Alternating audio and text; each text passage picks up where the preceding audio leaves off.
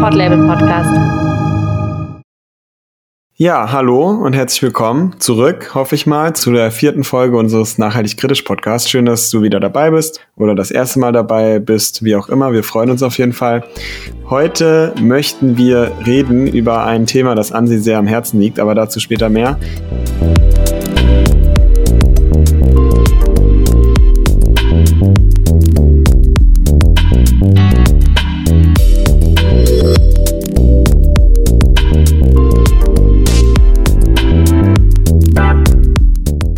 Ansi, wie geht's dir denn heute überhaupt? Hi Robin, danke, mir geht's hervorragend. Ich habe mir gerade einen Kaffee gemacht und freue mich jetzt einfach auf den Poddy. Wie geht's dir? Sehr gut. Ich habe äh, ein bisschen Rückenschmerzen, weil ich seit drei Tagen Beete aushebe im Garten. Aber deswegen tut's jetzt auch mal gut, hier einfach nur am Schreibtisch zu sitzen und ein bisschen zu labern. Dann äh, wünsche ich dir mal gute Besserung. Danke. Es geht ja um ein Herzensthema von dir, weil äh, was viele nicht wissen, Ansi hat ja einen sehr wirtschaftlichen Hintergrund. Vielleicht äh, magst du dazu kurz was sagen. Ja, vielen Dank für die Erwähnung, Robin. Tatsächlich zeigt ein dunkler Blick in meine Vergangenheit, dass ich eventuell mal BWL studiert habe. Ist aber lange her und ich würde mich deshalb nicht als BWL-Expertin bezeichnen, bitte. Genau, aber deswegen gibt's bei uns bei Nachhaltig Kritisch ja auch immer mal Themen zum Bereich Wirtschaft, so wie auch in dieser Podcast-Folge. Es geht nämlich um sozial-ökologisches Unternehmerinnentum. Was ist das überhaupt, Ansi? Kannst du das mal in einer kurzen Definition uns erklären? Ja, schon allein der Begriff sozial-ökologisches Unternehmerinnentum geht ja so ein bisschen schwer von den Lippen. Man kann es auch Social Entrepreneurship nennen. Wobei ich hoffe, dass ich das jetzt gerade richtig ausspreche. Aber ja, unser Podcast, unsere Regeln. Ne? Und unter Social Entrepreneurship versteht man eben Unternehmen, die ihren Erfolg nicht am Profit messen, sondern am gesellschaftlichen Impact was ja erstmal ganz neue Möglichkeiten eröffnet für diese Unternehmen, um zu agieren. Aber zum Erreichen dieser Ziele werden unternehmerische Mittel verwendet. Und das unterscheidet diese Unternehmen dann zum Beispiel auch vom Ehrenamt, denn die dürfen und sollen sogar Profit erwirtschaften. Dieser Profit wird dann allerdings nicht an die Social Entrepreneure ausgeschüttet oder zumindest nur ganz selten und wenn dann zu sehr geringen Mengen, sondern der wird hauptsächlich in andere soziale Projekte reinvestiert. Und das schafft sozusagen so eine Art nachhaltigen Kreislauf. Also so viel mal vorab. Wir steigen ja erst gleich noch ein bisschen tiefer ein. Ja, super interessant, Ansi. Und weil du noch nicht mal weißt, wie man das Wort richtig ausspricht, hast du ja auch ein bisschen Hilfe gesucht, habe ich gehört, äh, und mit zwei Menschen gesprochen. Mit wem genau hast du denn da geredet? Darüber habe ich einerseits mit Pablo Hoffmann vom Send e.V. gesprochen. Das ist das Social Entrepreneurship Netzwerk Deutschland und mit Marit Gersen von den Entrepreneurs for Future. Ich werde dieses Wort heute sehr oft sagen.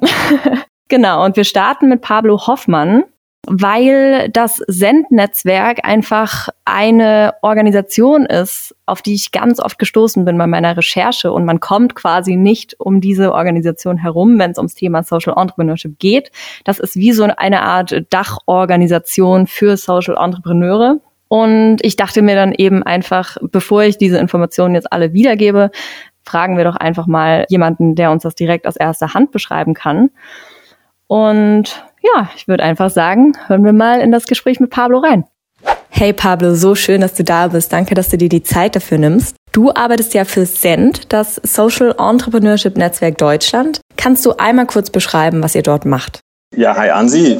Erstmal ähm, ja, freue mich auch sehr hier zu sein. Ich arbeite für SEND, das ist das Social Entrepreneurship Netzwerk Deutschland und ähm, wir sind eigentlich sowas wie die Vertretung der Social Entrepreneure oder auch, wenn man den deutschen Begriff lieber benutzen möchte, der Sozialunternehmer in Deutschland. Erstmal unsere Mission ist, dass wir alle in einer ähm, Gesellschaft leben wollen, die, in der alle halt vom Fortschritt profitieren können und ähm, Deswegen versuchen wir dem Social Entrepreneurship ähm, zu vernetzen und eine Stimme zu geben. Und wir versuchen das auf zwei Arten und Weisen. Da gibt es zum einen die politische Interessensvertretung, ähm, setzen uns dafür ein, dass die politischen Rahmenbedingungen sich in Deutschland insofern verändern, dass es Sozialunternehmerinnen leichter gemacht wird, erfolgreich zu sein und als Unternehmen zu funktionieren. Und zweite große Eckpfeiler unserer Aufgabe ist halt ein Netzwerk aufzubauen äh, von Sozialunternehmen in Deutschland, äh, in dem Synergien entstehen können und in dem sich die Sozialunternehmen mit werteverwandten Organisationen austauschen können, um erfolgreich zu wirken in Deutschland.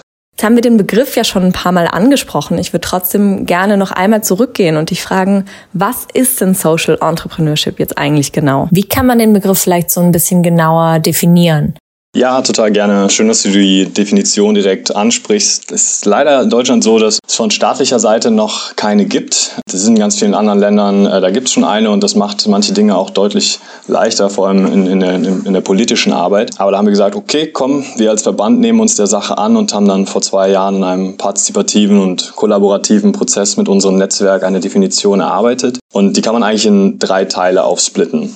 Das, das sind, oder manchmal reden wir auch von drei verschiedenen Dimensionen. Das ist eine gesellschaftliche Dimension dabei, eine unternehmerische und eine Governance-Dimension. Ähm, was jetzt heißt, gehe ich jetzt ein bisschen besser zu ein, also ein bisschen fachchinesisch. Äh, der erste Teil ist, äh, der Definition ist, dass das primäre Ziel von Social Entrepreneurship immer die Lösung einer gesellschaftlichen Herausforderung sein muss. Das, entweder, das kann eine soziale oder eine ökologische Herausforderung sein. Wir leben ja leider in einer Welt in äh, des, der Corona-Pandemie, äh, des Klimawandels, der sozialen Ungleichheit und da gibt es eine Menge gesellschaftlicher Probleme, die man sich annehmen kann und sollte. Diese Herausforderung, die Lösung dieser Herausforderung wird durch die kontinuierliche Nutzung von unternehmerischen Mitteln erreicht und ähm, sollte dann im besten Fall in neuen und innovativen Lösungen resultieren. Und die letzte Dimension ist, dass dann durch steuernde und kontrollierende Mechanismen muss dann sichergestellt werden, dass diese gesellschaftlichen Ziele, der sich die, die sich der, die Organisation verschrieben haben, äh, intern und extern gelebt werden. Am wichtigsten hierbei ist auf jeden Fall zu erwähnen, wie mit, den, wie mit Gewinnen umgegangen wird. Weil ähm, das ist ja leider einer der Probleme in unserer konventionellen Marktwirtschaft ist, dass zu häufig das Streben nach Profit in einem Spannungsverhältnis zu ähm, zum Gemeinwohl steht, ähm, einfach wegen der Art und Weise, wie die Anreize in unserem Wirtschaftssystem gesetzt werden. Und um das zu vermeiden und damit die Unternehmung, die Organisation sich langfristig immer für, primär für die, für die Lösung äh, ihrer gesellschaftlichen Herausforderungen konzentrieren kann, muss ein Sozialunternehmen, ist eine mehrheitliche Ausschüttung von Gewinn bei einem Sozialunternehmen nicht vorgesehen. Und genau diese drei Aspekte der Definition äh, lassen sich dann auch übersetzen in unsere Kriterien, wer Teil unseres Netzwerks sein kann. Also der Unternehmenszweck muss immer die Lösung einer gesellschaftlichen Herausforderung sein. Wirkung muss im Mittelpunkt stehen, nicht die Gewinnmaximierung. Und äh, Kennzeichnung, also die Unternehmen, die Organisationen müssen sich kennzeichnen durch Produkte oder Dienstleistungen, die, die einfach innovativ sind und wirkungsvoll bei der Überwindung von gesellschaftlichen Problemen. Warum ist es denn jetzt eigentlich so wichtig, dass wir dafür klare Kriterien haben? Da sprichst du was äh, Wichtiges an, was ähm, uns auch ständig, also ständig in, in, im Fokus unserer Arbeit bleiben muss, klar zu definieren, was ist jetzt Social Entrepreneurship und was auch nicht, weil wir kennen ja diesen, wir haben jetzt in den letzten Jahrzehnten mitbekommen, dass es einen Ruck zur Nachhaltigkeit, zur Corporate Social Responsibility in den privatwirtschaftlichen äh, Unternehmen gab. Und äh, es ist natürlich immer auch ein Anreiz für Unternehmen, sich nachhaltiger darzustellen, um neue Kundensegmente und Kundengruppen zu erreichen. Vor allem in einer Gesellschaft, die immer größeren Wert auf Nachhaltigkeit setzt. Und genau da muss es halt eine scharfe Trennung geben zwischen den Unternehmen, die sich halt wirklich langfristig primär für das Gemeinwohl einsetzen und denen, die das als, als, als Mittel sehen, sich nachhaltiger darzustellen, als sie vielleicht sind oder die das als Taktik benutzen, um an Kundensegmente heranzukommen, die das viele Male wird es auch leider nicht komplett so umgesetzt, dass die Wirkung nachhaltig gedacht wird. Viele Corporate Social Responsibility Initiativen zum Beispiel scheinen auf dem Papier erstmal wie eine tolle Sache, weil sie zum Beispiel Lebensmittel, Dienstleistungen, äh, Produkte in, in Entwicklungsländer spenden, dort aber nicht berücksichtigen, dass sie vielleicht dort lokale Produzenten verdrängen und dadurch gar nicht vielleicht zu einer Verbesserung der Lage, sondern sogar vielleicht zu einer Verschlimmerung der Lage beitragen. Und äh, dass Wirkung ganzheitlich gedacht wird, dass Wirkung auch gemessen und analysiert wird, ist uns bei, bei unseren Unternehmen, unserem Netzwerk deshalb besonders wichtig. Jetzt habt ihr am 25. März, ist noch gar nicht so lange her, den dritten deutschen Social Entrepreneurship Monitor herausgebracht, mit dem ihr seit 2018, glaube ich, jährlich über das deutsche Social Entrepreneurship Ökosystem informiert. Da seid ihr ja zu einigen spannenden Ergebnissen gekommen. Ich würde gerne äh, eins mal hervorheben. Und zwar würde ich dich gerne fragen, wer sind denn die aktuellen Social Entrepreneurs? Das wurde nämlich viel auch bei uns über Instagram gefragt. Ich kann einfach mal ein bisschen von den Unternehmensporträts erzählen. Es ist auch ganz gut, um zu verstehen, wie divers eigentlich der Sektor ist, wie unterschiedlich die Organisationen teilweise sind. Nicht nur in der Art und Weise, wie die ihre Wirkung verfolgen, sondern auch, was für eine Rechtsform die haben und wie die agieren. Und mit zum Beispiel ähm, Ecolytic, das ist ein Unternehmen, das eine Applikation entwickelt hat, eine App entwickelt hat, die sie für diese FinanzdienstleisterInnen und Banken anbieten, die wiederum dann ihren Kunden, was für eine CO2-Emission ihre einzelnen Transaktionen eigentlich haben. Das heißt, Banken können diese App dann benutzen auf Grundlatten von Ecolytic und ihren Kunden äh, sozusagen dann aufzeigen, okay, wie nachhaltig verhalte ich mich hier eigentlich bei diesen einzelnen Transaktionen, bei den einzelnen Einkäufen, die ich getätigt habe, um ihr Verhalten anpassen. Also es ist ein super cooles Beispiel für ein hoch innovatives innovatives, technologiebasiertes Sozialunternehmen in unserem Netzwerk. Ein anderes Beispiel wäre zum Beispiel wäre, wäre Stitch by Stitch. Es ist eine Schneidermanufaktur aus Frankfurt, die ähm, nachhaltige Mode herstellen. Und ähm, das wäre an sich schon ganz cool, aber was es noch viel, viel cooler macht, ist, dass die beiden Gründerinnen sich entschlossen haben, Geflüchtete einzustellen, die als Schneiderinnen auszubilden und mit ihnen die Produktion ranzuschieben. Und nochmal ein drittes vielleicht, um das ganze Spektrum abzubilden, ähm, ist eine Organisation, die heißt Yagil Jember GmbH. Ist hier aus Berlin. Die Gründerin Gülcan Nitsch hm, leitet die, glaube ich, schon seit über zehn Jahren. Und was die machen, ist, denen ist aufgefallen, dass klassische NGOs, die ähm, für mehr Awareness im Themenbereich Sustainability, Nachhaltigkeit sorgen möchten, häufig an der türkischsprachigen und arabischsprachigen Community in Deutschland ähm, vorbeireden, also ihre Produkte, Projekte nicht so aufsetzen, dass sie diese Communities erreichen. Und Yaji Chamber hat sich dann zum Auftrag gesetzt, genau diese Lücke zu füllen und machen dann äh, Projekttage, die gehen in die Communities rein, ähm, die gehen in die Schulen, in die Moschees und ähm, das ist wieder ein komplett anderes Beispiel als die, die anderen beiden, aber ist, die haben es auch geschafft, sich langfristig zu finanzieren, die ist hochgradig innovativ mit ihrem Ansatz, äh, viele, viele Preise gewonnen und äh, wir sind super happy, dass sie vor kurzem Mitglied bei uns im Netzwerk geworden ist. Der deutsche Social Entrepreneurship Monitor soll ja dazu dienen, auch EntscheidungsträgerInnen aus der Politik, aus der Wirtschaft und aus der Zivilgesellschaft wie eine Entscheidungsgrundlage für die Unterstützung von Sozialunternehmen zu geben. So habe ich es auf eurer Webseite gelesen. Warum benötigen denn Social Entrepreneurs diese Unterstützung so dringend? Also inwiefern haben es vielleicht auch Social Entrepreneurs schwerer als rein profitorientierte Unternehmen? Das liegt daran, dass Sozialunternehmen halt eigentlich zwischen Baum und Borke sitzen. Sie genießen strukturelle Nachteile, ähm, sowohl in der konventionellen Privatwirtschaft ähm, als auch jetzt in der klassischen gemeinnützigen Förderlandschaft. Nämlich auf der einen Seite passen Sozialunternehmen nicht so ganz in diese klassische staatliche Förderlogik. Die stören sich halt häufig daran, dass Sozialunternehmen auch Gewinne erzielen können und sollen. Ähm, uns erinnern, Gewinne sollen erzielt werden oder ist zumindest erwünscht, weil die ja dann eh gespendet werden sollen reinvestiert oder reinvestiert werden sollen in das Wirkungsmodell und äh, somit halt sich die Wirkung noch vergrößern sollte. Und äh, es ist halt noch in vielen Köpfen noch nicht angekommen, dass es Unternehmen gibt, die sich vollständig dem Gemeinwohl verschreiben wollen und die Leute, die dahinter stehen, auch davon leben können sollten. Und deswegen können Sozialunternehmen häufig nicht an dieselben Töpfe ran, an die zum Beispiel klassische NGOs ähm, ran dürfen. Und ähm, auf der anderen Seite passen Sozialunternehmen auch nicht so ganz in die aktuelle Logik der Wirtschaft, ähm, vor allem wie Erfolg in unserer Wirtschaft gemessen wird. Ähm, das liegt vor allem daran, dass sie halt Wirkungen über Profitmaximierung stellen und damit halt oft unattraktiv für Investoren sind. Das macht dann wiederum die Finanzierung total schwierig ähm, von Sozialunternehmen. Das sehen wir auch wieder im DSEM, wo vier der fünf größten Hürden aus dem Bereich der Finanzierung kommen. Und auf dem Markt jetzt selber, wo die Sozialunternehmen ihre Produkte und Dienstleistungen anbieten, ähm, sind sie gegenüber konventionellen, gewinnorientierten Unternehmen ebenfalls strukturell benachteiligt. Denn äh, ja, negative Einflüsse auf die Umwelt oder auch im sozialen Bereich werden halt weiterhin ähm, in unserer Wirtschaft externalisiert, werden nicht auf dem Markt abgebildet. Und äh,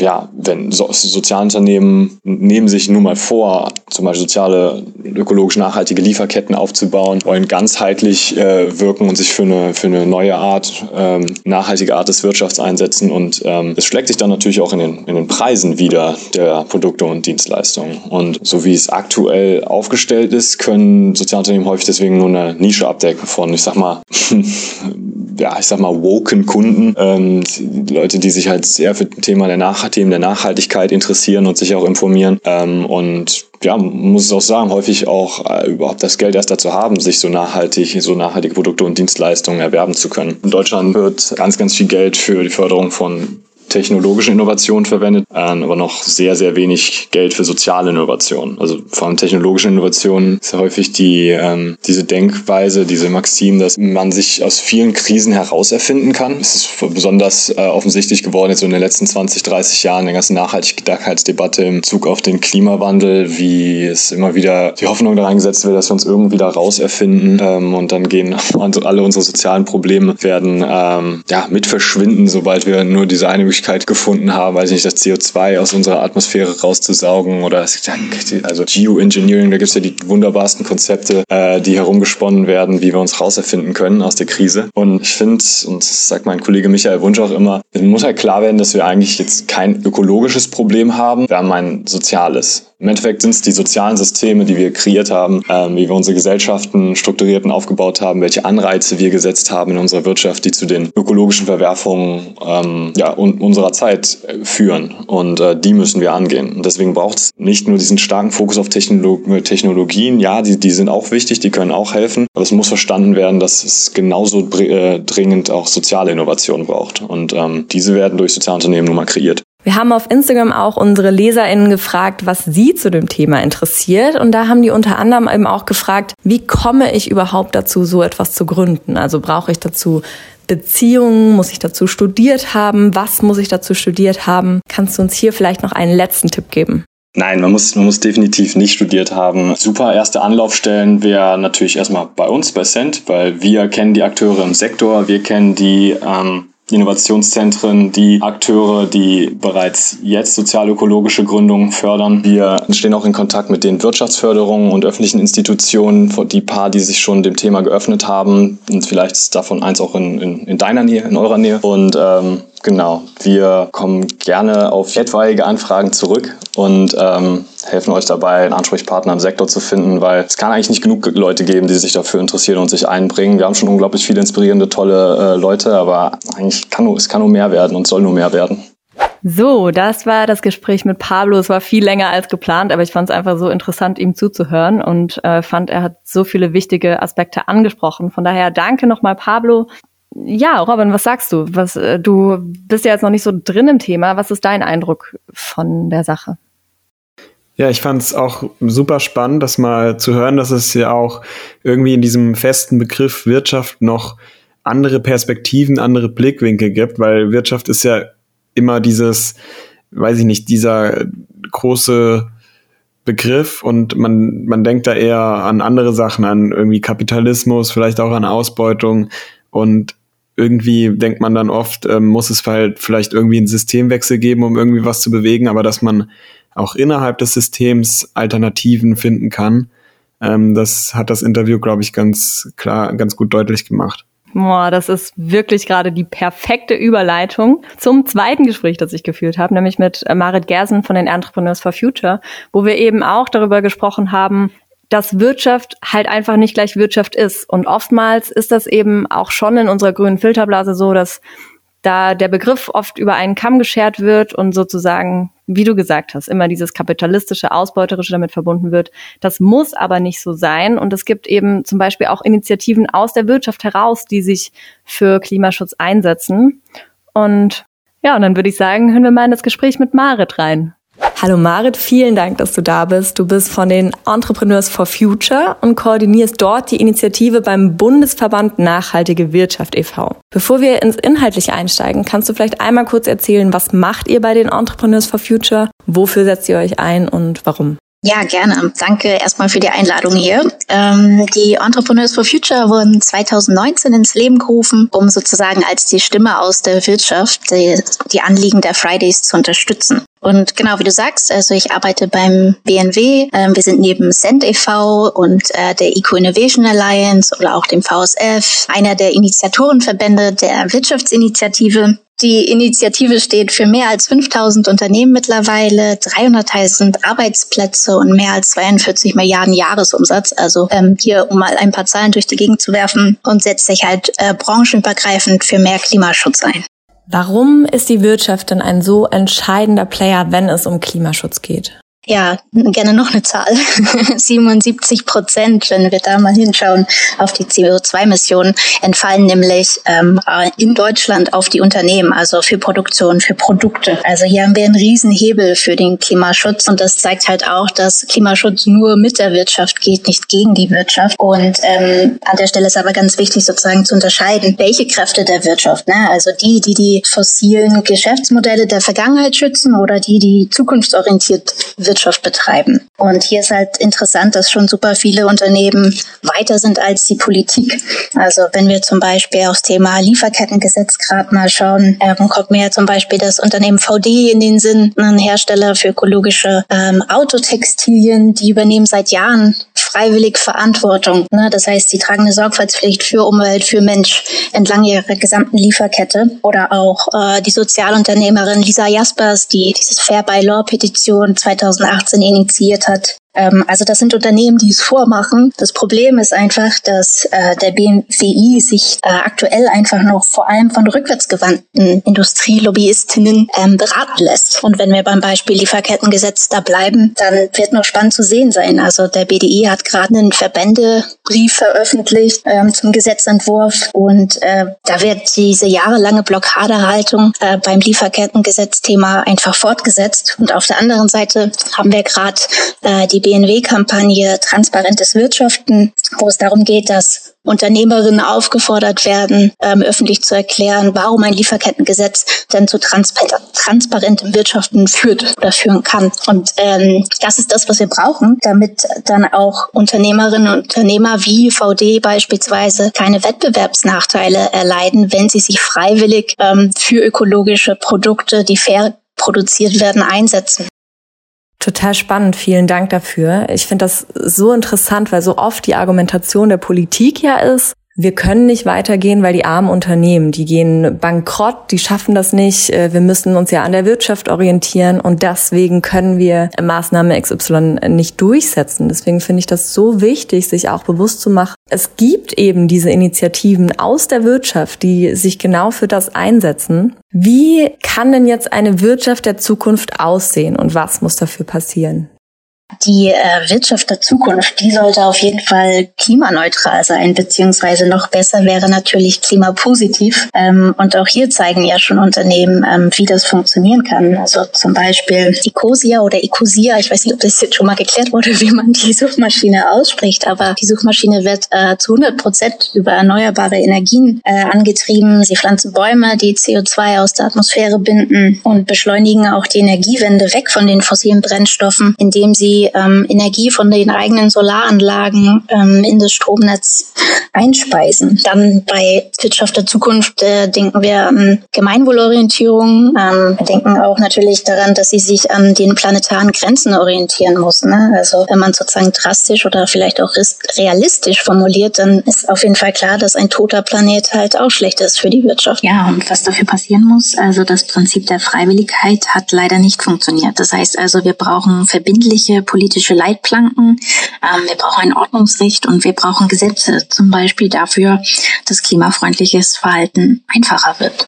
Inwiefern wird die Wirtschaft denn dann momentan vielleicht auch ein bisschen missverstanden? Also auch von einigen KlimaschützerInnen aus unserer Filterblase, ähm, im Sinne von, dass man eben schnell dabei ist zu denken, Wirtschaft gleich Kapitalismus und Wirtschaft zerstört das Klima. Also genau, wie ich vielleicht gerade auch schon mal sagte, ne, also Wirtschaft ist nicht gleich Wirtschaft. Ähm, da muss man halt wirklich differenzieren. Also da gibt es sicherlich dann die Unternehmen, die ähm, irgendwie aufgebauschte CSR-Maßnahmen ähm, betreiben, aber dann gibt es halt auch die Unternehmerinnen und Unternehmer, die Nachhaltigkeit, die Klimaschutz wirklich in ihren Kernprodukten oder Kerndienstleistungen fest verankert haben. Und ähm, ja, bei den Entrepreneurs for Future sind ähm, über 5000 Unternehmen, die Klimaschutz halt auch politisch adressieren ähm, und gleichzeitig äh, das auch im eigenen Unternehmen schon umsetzen. Und ähm, das ist vielleicht ganz spannend. Wir haben gerade da unsere Klimastudie veröffentlicht, die zeigt, dass Wirtschaft absolut bereit ist für Klimaschutz und darüber hinaus auch sagt, wir fordern mehr Klimaschutz, ähm, sei es, ähm, wenn es um den höheren CO2-Preis geht oder um den schnelleren Ausbau der Erneuerbaren. Ähm, also das ist vielleicht ganz spannend, da mal in die Ergebnisse reinzuschauen. Alles auf unserer Website. Vielen Dank nochmal auch an Marit für das Gespräch. Die Links sowohl von der Klimastudie als auch von den Entrepreneurs for Future als auch die Links von Pablo vom Send-Netzwerk packen wir euch natürlich in die Show Notes. Dann könnt ihr da auch nochmal nachlesen. Genau, ich fand es zwei wirklich coole Gespräche. Was sagst du, Robin? Ja, ich fand es auch wirklich super interessant. Danke, dass du dir die Mühe gemacht hast bei der Recherche. Und ähm, was mich nochmal interessiert, was hast du jetzt persönlich für dich so mitgenommen oder glaubst du, dass das halt wirklich Zukunft hat, dass das sich etablieren könnte? Ja, schön, dass du nochmal meine Meinung als BWL-Fachfrau einholst. nee, also Spaß beiseite. Ich finde einfach, das ist ein absolut wichtiges Thema. Gerade von dem Begriff Social Entrepreneurship habe ich davor noch nie gehört, was ich schon krass finde. Also war auf jeden Fall nicht Teil meines Studiums. Und ja, ich kann mich der Meinung von Pablo und Marit nur anschließen. Ich finde, es braucht ganz dringend eine Entwicklung hin zu diesen Unternehmen, die die beiden jetzt auch quasi als Beispiele genannt haben. Ähm, Profit kann nicht länger Selbstzweck sein und es kann auch nicht länger so sein, dass man für Profit quasi Ressourcen verbrauchen kann und ausbeuten kann, auch auf soziale Art und Weise und eben diese Kosten, die sozialen Kosten und die ökologischen Kosten, die dabei entstehen, immer zu externalisieren. Das muss einfach aufhören. Und darauf basierend muss eben auch die Politik einfach anfangen, diese Unternehmen mehr zu fördern und eben, ja, einfach einfach das anzuerkennen, was die eigentlich leisten. Und ähm, da muss es auf jeden Fall einen Strukturwandel geben, muss, würde ich sagen. Ja, ich glaube, einen besseren Schlusssatz kann man eigentlich nicht finden. Und äh, damit können wir uns dann eigentlich auch aus dieser Folge verabschieden. Ich hoffe, ihr konntet was mitnehmen. Ansi hofft das mit Sicherheit auch. Und äh, wie immer, abonnieren, wenn ihr irgendwo den Podcast gerne öfter hören wollt, gerne abonnieren, bewerten, wenn euch die Folge gefallen hat. Auf podcast.de könnt ihr die Folge übrigens schon drei Tage vorher immer hören. Und wenn ihr uns unterstützen wollt, das könnt ihr schon ab zwei Euro machen monatlich. Und äh, den Link dazu natürlich wie immer in den Show Notes. Tschüss. Tschüssi.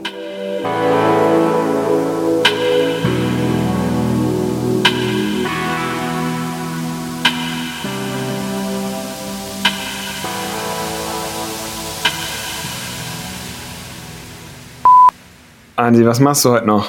Äh, ich mache heute noch einen Corona-Test tatsächlich. Ich habe mir so einen äh, Laien-Selbsttest für zu Hause gekauft. Ich will das einfach mal machen. Ähm, soll ich dir mal okay. vorlesen, wie man das macht? Ich habe nämlich ein bisschen Angst, dass ich das falsch mache. Ja, also kannst du mal die Führen, ganze Anleitung. Ja, es ist nicht so lang. Es ist nicht so lang. Pass auf. Führen Sie die gesamte weiche Spitze des Tupfers vorsichtig in einem Nasenloch circa 1,5 Zentimeter tief ein, bis Sie etwas Widerstand spüren. Oh Gott. Das ist so eklig.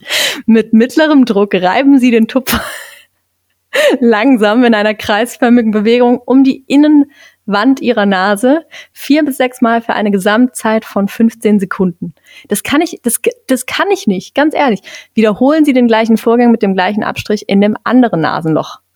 Und dann hat man so eine Anleitung zur Interpretation des Ergebnisses. Das ist viel zu schwierig. Leute, ganz ehrlich, wer hat den gemacht? Biontech wahrscheinlich. Ähm, das verstehe ich nicht. Oh je. Sorry, könnt ihr das bitte nochmal in, in äh, so schreiben, dass Ansi das auch versteht? Eben. Was machst du heute noch? Ja, ich, es ist ja Karfreitag. Kann, so ehrlich kann man ja mal sein. Das heißt, ich werde heute wahrscheinlich ein bisschen tanzen. Wie jedes Jahr an Karfreitag. Da tan ich tanze ja sonst nicht so viel, aber an Karfreitag tanze ich so den ganzen Tag durch die Wohnung. So richtig laut auch. Ja, so richtig provokativ und. Du musst es aber auch, du musst es aber auch auf Social Media begleiten, ne? Das weißt du. Ja, ja, ich diskutiere auch dann immer äh, mit. In, in der äh, Tanzpause. in der Tanzpause. Ich habe mein Handy meistens beim Tanzen dann in der Hand und mache dann so, wo Leute so diskutieren bei Twitter, mache ich dann so Videos und poste die drunter so. Klasse. Ja, dann ja. Äh, haben wir noch beide spaßige Aktivitäten heute vor. Ja, das war natürlich ein Witz. Ich tanze heute natürlich nicht. Ich ähm, gehe jetzt in den Garten, wenn man das darf. Ich bin mir nicht sicher. Und äh, setz einen Erdhaufen um. ein Podlabel-Podcast. Podlabel, dein Podcast-Label aus Berlin.